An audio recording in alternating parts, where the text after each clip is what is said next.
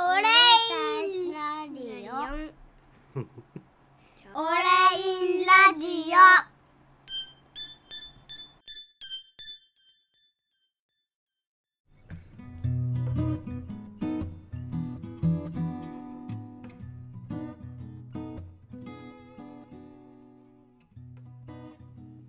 はい、皆さんこんにちは、オレインです。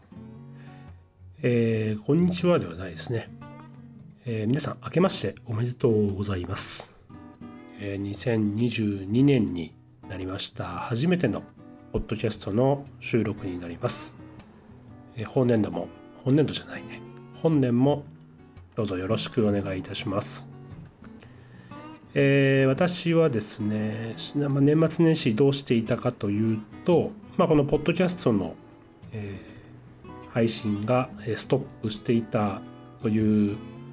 事実は、えあるんですけども、まあ、なぜかというとですね、えー長男がまずは冬休みに入るので、まあ昼間基本的に2人一緒にいるという形になります。ですので、えーこういった、えポッドキャストの収録とかあとは動画の、え収録とかですねあとはライブ配信とかそういったものが、え一切できなくなるという期間になっておりました。でまあ、できることといったらですね、えー子どもたちが夜寝静まった後に、まあ、ブログを書いたりとかあとは調べ物をしたり、えー自分のプロジェクトを進めたりとか、まあ、そういったことができるぐらいではあるんですけどもやはりですね毎年同じことを思っているような気がするんですけども、まあ、終わってみると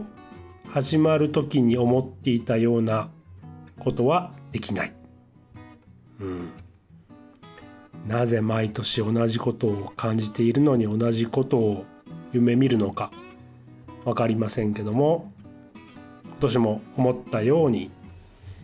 え年末今回もですね、え思ったように年末年始を過ごせなかったという、え形でまた新しい年を始めておりますが皆さんいかがでしょうか？いかがお過ごしでしょうか？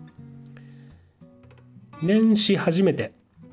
こちらのポッドキャストでどんなことを喋ろうかなと思ったんですけどもちょうど先日ですね、えー僕の、えー事業ブログ事業ウェブサイトの方に、えーワードプレスチェックリストというものを、まあ、公開してですね、えーそのチェックリストの中は、えーどうやって確認したらいいのかという、えー詳細も説明もですね、えーそういった記事を公開したんですけども、まあ、意外と、えー、ツイッターの方とかでも、まあ、好評とまでは言わないですけど、まあ、あのいろんなリアクションがいただけ多くいただけてですね、えーそれなりに多くの方に見ていただけたそれなりというのは、まあ、僕が想定していたよりも多くの方々に見ていただくことができているのかなという感触を得ています。でなぜですね僕がこの今回ワードプレスチェックリストというものを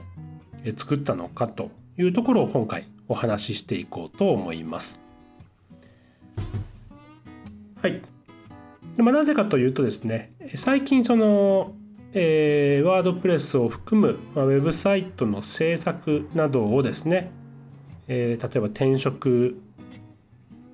そちらの方面に転職をしようという形で学ばれる方も見えますし、えー本業とは別に副業という形でえーウェブサイト制作をしようという形で学習を進められる。という方も、えここ僕の肌感覚だとどうですかね2年ぐらいですかね増えてきているような気がします。ちょうどコロナ禍に入ってなんですかね、まあ、いろんなさまざまな経済状況が要因ということもまああるとは思いますがえ実際増えているという感触が僕の方にはあります。でまたですね、えーそういった方々も多く使われるクラウドソーシングサービスですね。名前を挙げると、えーランサーズクラウドワークスまた含まれるのかなと思うんですがココナラとかですね。えーそういったサービス使いやすい便利なサービスがございますのでえーそれらに、えー登録をしたり出品したりして、えーウェブサイトを制作するえーきっかけを得るという形で、えーっとですね。まあ、あのウェブ制作をすることに取り組んでえ賃金を得たり、え収入を得たりする方が増えているというような、え現状なのかなというふうに思ってます。でですね、え、そういったところではどちらかというと、まあ、価格競争があのすごい形でですね起きておりまして、まあ、正直、えー、僕も昔ね、えー、クラウドワークスとか使ったことは何度もあってですねお仕事もさせていただいたこともあるんですけどもその時にからまあそうなんですけどその時もまあ正直あの価格競争というのはかなり起きていて、えー、市場よりもかなり低い金額でのやり取りっていうことはあったんですけども僕自身はあそういう中でもちゃんとあの何て言うんですかね自分が許容できる範囲で、えー、価格設定をするということをしていたので、えー、安いというイメージは僕自身僕イメージというか僕自身安い仕事はそこではしない。わざわざ値段を下げるということはしていなかったんですけどまあ今現在はですねそのそこでお仕事を得ようという方が大変多いということもあって価格を下げないと正直、えー、仕事を取れない。もしくは、えー、そこで発注する側の人もですね安くて、えー、動いてくれる人を探すという目的でそこに、まあえー、案件を投入するというような形になっているのでどうしてもね、えー、費用が収入が減ってしまうというか、まあ、小さい予算になってしまうという形になっているのかなということをちょっと見受けています。でそうなるとですね、えー、安くウェブサイトを作ってもらえるから嬉しいっていう方もまあ当然見えるんですね。特にここならとかでですね、ウェブサイトを作ります。3万円。ね。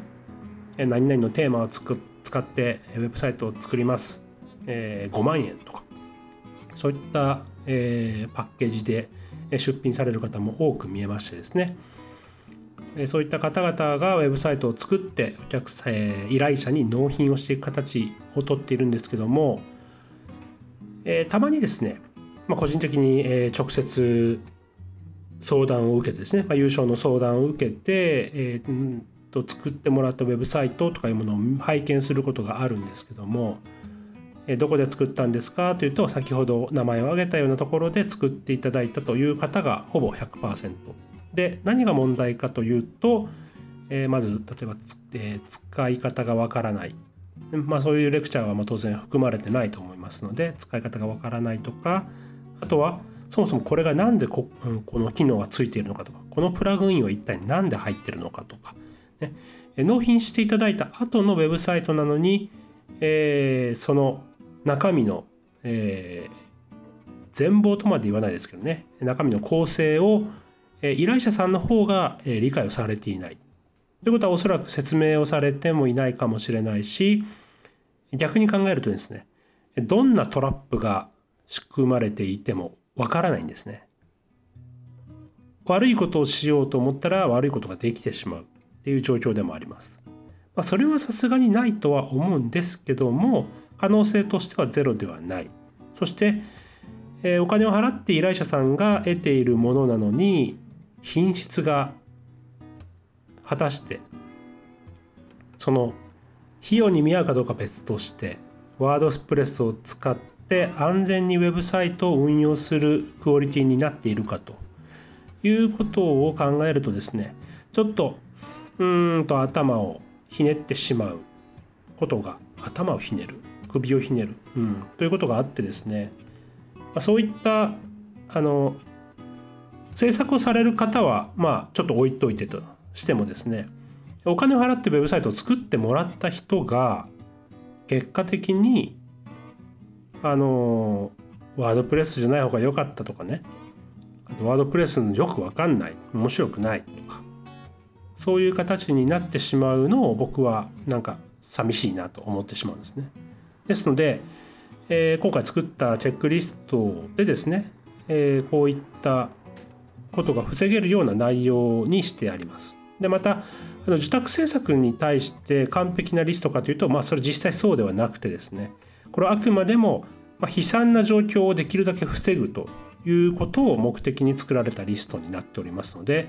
まあ、肉付けをしようと思ったらどんどん肉付けをしていただける内容になってるまあ、逆に言うと突っ込みどころはたくさんあるというリストであるということはもう僕も認識してます。